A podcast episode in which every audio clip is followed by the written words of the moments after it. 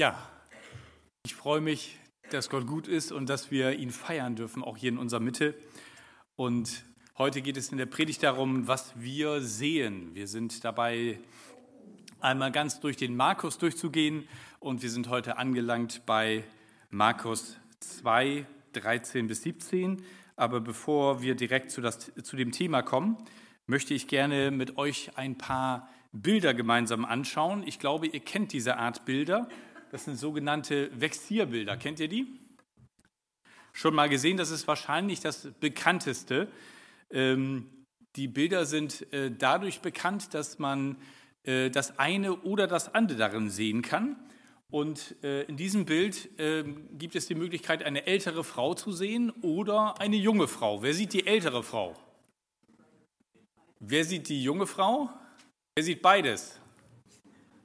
Super. Ich zeige euch das mal. Also das ist die Riesennase dieser älteren Frau und das ist ihr Mund. Die junge Frau sieht man nur von der Seite und das ist die kleine Stupsnase von ihr und das ist ihr Ohr und das ist ihr Kinn. Seht ihr es jetzt? Okay, nächstes Bild. Wer sieht eine schöne Vase? Und wer sieht die Silhouetten von zwei Gesichtern? Und wer sieht beides? Jetzt. Gut. Und noch ein Bild. Wer sieht zwei ältere Leute hier? Wer sieht zwei junge Leute hier? Oh, die sind schwieriger, ne? Die Älteren erkennt man leicht, aber das ist hier ein kleines Gesicht von einem netten jungen Mann, so ein bisschen Mexikaner sieht das aus. Und hier ist noch einer mit einem kleinen Hut und eine Gitarre in der Hand und so, ja. Und hier ist so ein Haus und da steht eine Frau und hier ist so ein langer Vorhang, das sind nicht die Haare der älteren Dame. Ja, also das ist schon schwieriger, ne? So, eins habe ich noch. Schöne Insel, oder? So schwarz-weiß, mal ein bisschen älterer Stil. Hier so ein schöner Baum und hier geht es ein bisschen hoch und da so ein kleiner Hügel und Berg und hier ist Wasser und Schiffe. Sieht jemand noch was anderes? Ein Bild weiter. Ui, jetzt sieht man es besser, ne? Ein Gesicht. Auge, Riesennase, Stoppelbart und hier so ein dickes Ohr. Ja? Schon spannend, was man sehen kann und was man auch übersehen kann. Ich möchte, dass ihr ähm, dieses kleine Experiment so ein bisschen im Hinterkopf behaltet, wenn wir uns jetzt unserem Text von heute nähern aus Markus 2 und äh, mal darauf achtet, wer da eigentlich wen anschaut und äh, was daraus entsteht. Schaut mal rein, ich lese den Text aus Markus 2 ab Vers 13 bis 17 nach der neuen Lebenübersetzung und ihr könnt hier gerne mitlesen. Danach kehrte Jesus zurück ans Ufer des Sees und lehrte die Menschen, die sich um ihn versammelten. Und als er weiterging, sah er Levi, den Sohn des Alpheus, am Zollhaus sitzen. Komm, folge mir nach, sagte Jesus zu ihm. Da stand Levi auf und folgte ihm nach. Danach lud Levi Jesus und seine Jünger zum Essen ein. Er bat auch viele Steuereintreiber und andere Menschen, die als Sünder galten, dazu. Viele von ihnen gehörten zu der Menge, die Jesus folgte. Als nun aber einige der Schriftgelehrten, die zu den Pharisäern gehörten, sahen, dass Jesus mit diesen Leuten aß, sagten sie zu seinen Jüngern, warum isst er mit diesem Abschaum? Als Jesus das hörte, sagte er zu ihnen, die Gesunden brauchen keinen Arzt, wohl aber die Kranken. Ich bin gekommen, um Sünder zu rufen, nicht Menschen, die sich schon für gut genug halten. Jesus kehrte zurück an den See und lehrte die Menschen. Ganz kurz, davor war die Geschichte von diesem Gelebten gewesen, der von seinen Freunden zu Jesus gebracht wurde und äh, durch das aufgedeckte Dach direkt runtergelassen wurde und zu dem Jesus gesagt hat, die sind deine Sünden vergeben und ihn auch geheilt hat, dass er aufstehen konnte und nach Hause gehen. Wir sind also noch in Kapernaum unterwegs. Danach kehrte Jesus zum Ufer zurück, das heißt, er ist sicherlich oft in dem Ort hin und her gegangen. Mal war er bei jemandem im Haus, mal ist er wieder an den See gegangen. Und man muss sich das ein bisschen vorstellen, aufgrund dessen, was er sagte und was er tat, war da immer schon so eine mittelschwere Menschenmenge um ihn herum und begleitete ihn und war gespannt, was wohl als nächstes kommen würde. Mal hörten sie Lehre, mal kamen dann so Ereignisse, die uns auch überliefert sind wie auch jetzt das folgende. Er ging weiter und sah, nachdem er gelehrt hatte, Levi, den Sohn des Alpheus, am Zollhaus sitzen. Er kam sicherlich zwangsläufig am Stadttor vorbei und dort saß jemand, eben dieser Levi, Zöllner. Das waren damals die meistgehassten Leute. Wir würden heute vielleicht sagen Abzocker oder Abmahnanwälte oder je nachdem, was euch dazu einfällt. Das Tor, das war so ein Nadelöhr und wenn Jesus immer noch mit vielen Leuten unterwegs war, ähm, hat sich das vielleicht ein bisschen gestaut und vielleicht hat der Levi auch gedacht, oh nein, jetzt nicht so viel auf einmal, da kann man immer nicht so genau gucken, irgendwie schmuggelt da einer was rein oder raus, wo ich irgendwie Geld nehmen könnte, äh, aber das übersehen habe, ist ja blöd, wenn einem da Einnahmen durchgehen und vielleicht will da auch einer was schmuggeln oder so. Kann sein, dass er sogar gar nicht so richtig erfreut gewesen ist. Ähm, jedenfalls ist er dort und Jesus sieht diesen Levi. Und das muss ein besonderer Augenblick gewesen sein. Jesus erkannte ihn und wusste, wozu Gott ihn geschaffen hatte und wozu er berufen ist. Und er sah etwas so ganz anderes in ihm als die anderen Menschen. Vielleicht haben manche in der Stadt schon gedacht, oh Mann, wenn der nun nicht da wäre, ich würde ja gerne öfters mal irgendwie raus und rein, aber ständig knöpft er einem ab. Vielleicht hatte er auch äh, einen eigenen Schimpfnamen da, vielleicht schon der Vollpfosten am Zollposten oder irgend sowas. Keine Ahnung, was da tatsächlich die Leute inzwischen über ihn geredet haben. Aber dann kommt Jesus auf ihn zu und es entsteht so ein kleiner Moment, wo sich zwei Augenpaare treffen. Kennt ihr das? Habt ihr das schon mal erlebt? So ein Moment, wo man jemand anguckt und man merkt, das ist jetzt irgendwie nicht nur so ein flüchtiger Blick, sondern der Blick bleibt hängen. Und die Augen fangen an zu sprechen und man weiß noch gar nicht genau was, aber man merkt, irgendwas ist besonders an dieser Begegnung. Und so ein Moment muss das gewesen sein zwischen Jesus und Levi. Jesus sah ihn und er sah ihn an und auch Levi spürt etwas, das etwas Besonderes in dieser Begegnung, in dem Blick Jesu liebt. Ich glaube, dass bei Jesu Blick zwei Sachen passiert sind. Einmal, er hat, Jesu, äh, er hat Levi durchschaut, auch selbst wenn er vielleicht in dem Moment ein bisschen grimmig vor sich hinguckte. Er hat sein Elend, seine Tragik, seine Existenz gesehen. Geld wie Heu, aber vielleicht gar keine Freunde. Er hat ihn durchschaut in seiner Einsamkeit und er hatte zugleich Liebe und Mitgefühl für ihn. Er hat in Freundlichkeit ihn angeschaut. Dieser Blick, den Jesus auf ihn gerichtet hat, den richtet er auch auf jeden von uns. Und ich lade euch einmal für zehn Sekunden ein, einmal bitte die Augen zu schließen und euch vorzustellen, dass Jesus euch jetzt anschaut. Schließt einmal die Augen und stellt euch vor, Jesus begegnet dir und sieht dich an. Ich weiß nicht, was du dir vorgestellt hast oder was du jetzt gesehen hast. Es ist ein Hauch dessen, was damals passiert ist. Und wir wissen nicht die Details, was da in dem Levi abgelaufen ist. Aber wir wissen, dass Jesus zu ihm sagt, komm und folge mir nach. Und er macht's. Wir haben keine weiteren Belege dafür, dass Jesus in irgendeiner Form versucht, ihn zu überzeugen, dass es eine gute Idee ist, seinen gut bezahlten Posten da jetzt zu verlassen, sondern einfach folge mir nach. Diese drei Worte und er steht auf und geht mit ihm mit.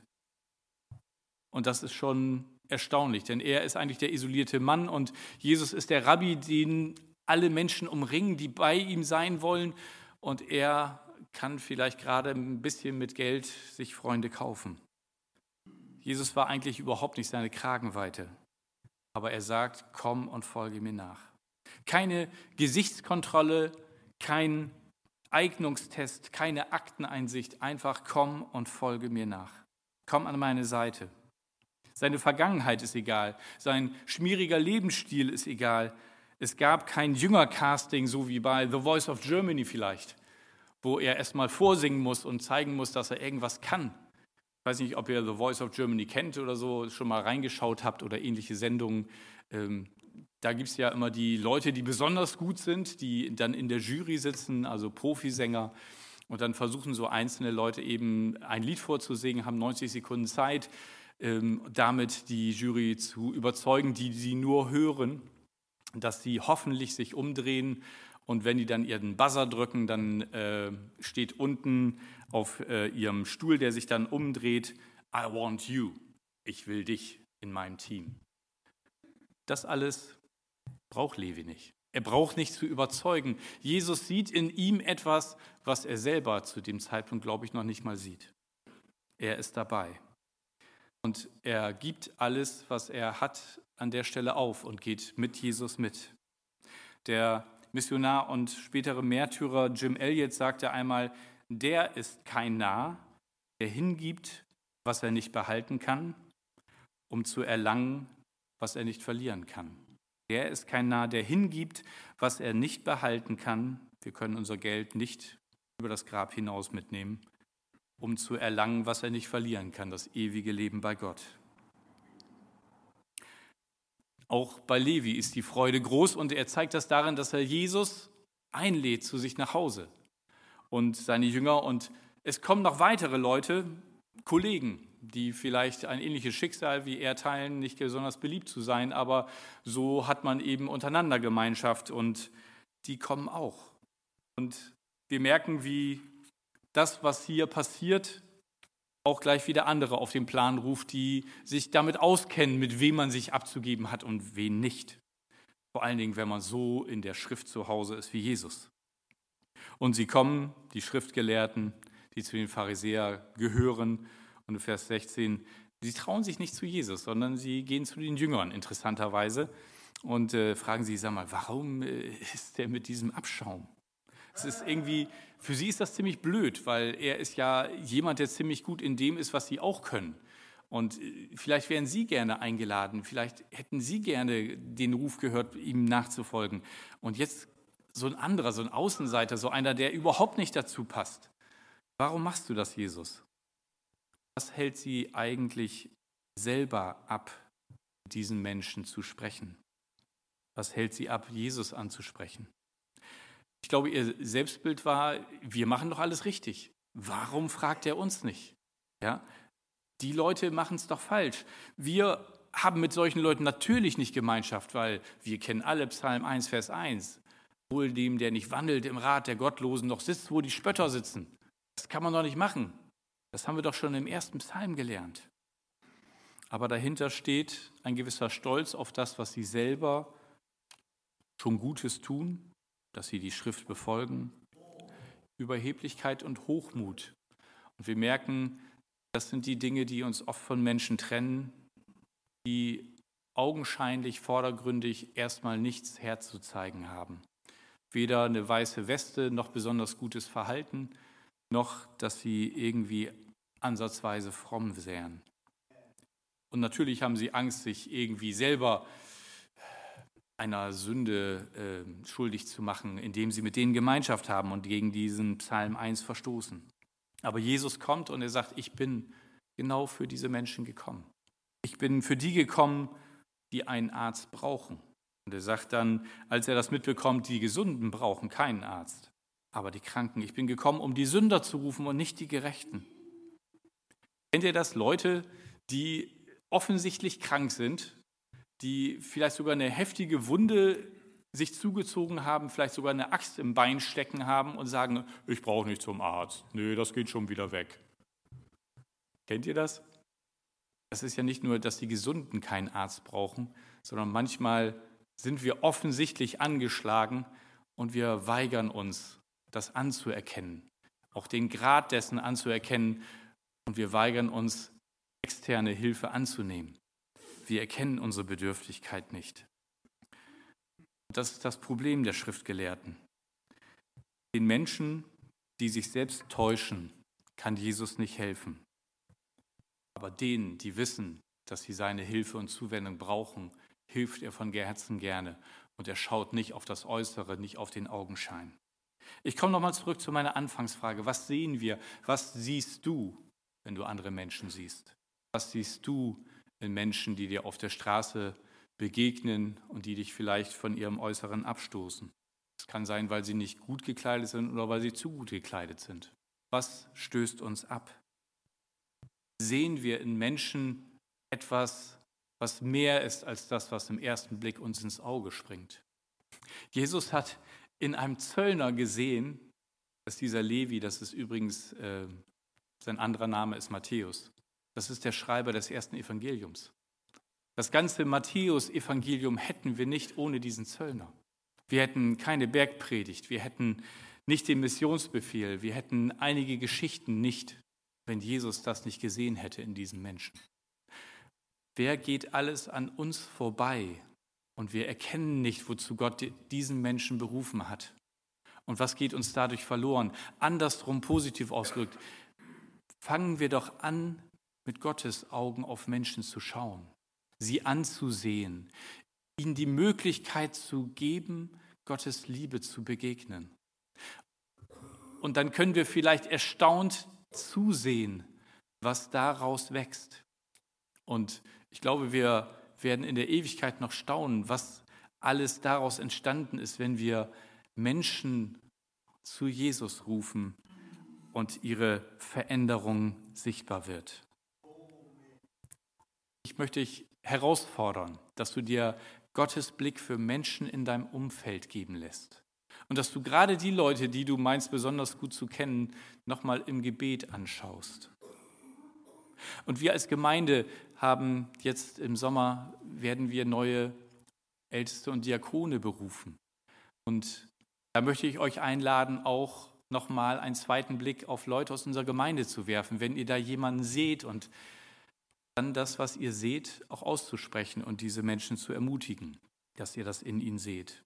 Aber auch außerhalb dieser Gemeinde gibt es unheimlich viele verlorene Söhne und Töchter Gottes, die es brauchen, weil sie es selber für sich gar nicht sehen, weil sie selber vielleicht sich verdammen, auch wenn sie nach außen eine gute Fassade zeigen und nicht glauben, dass irgendjemand Interesse für sie hat oder sie gar lieben könnte.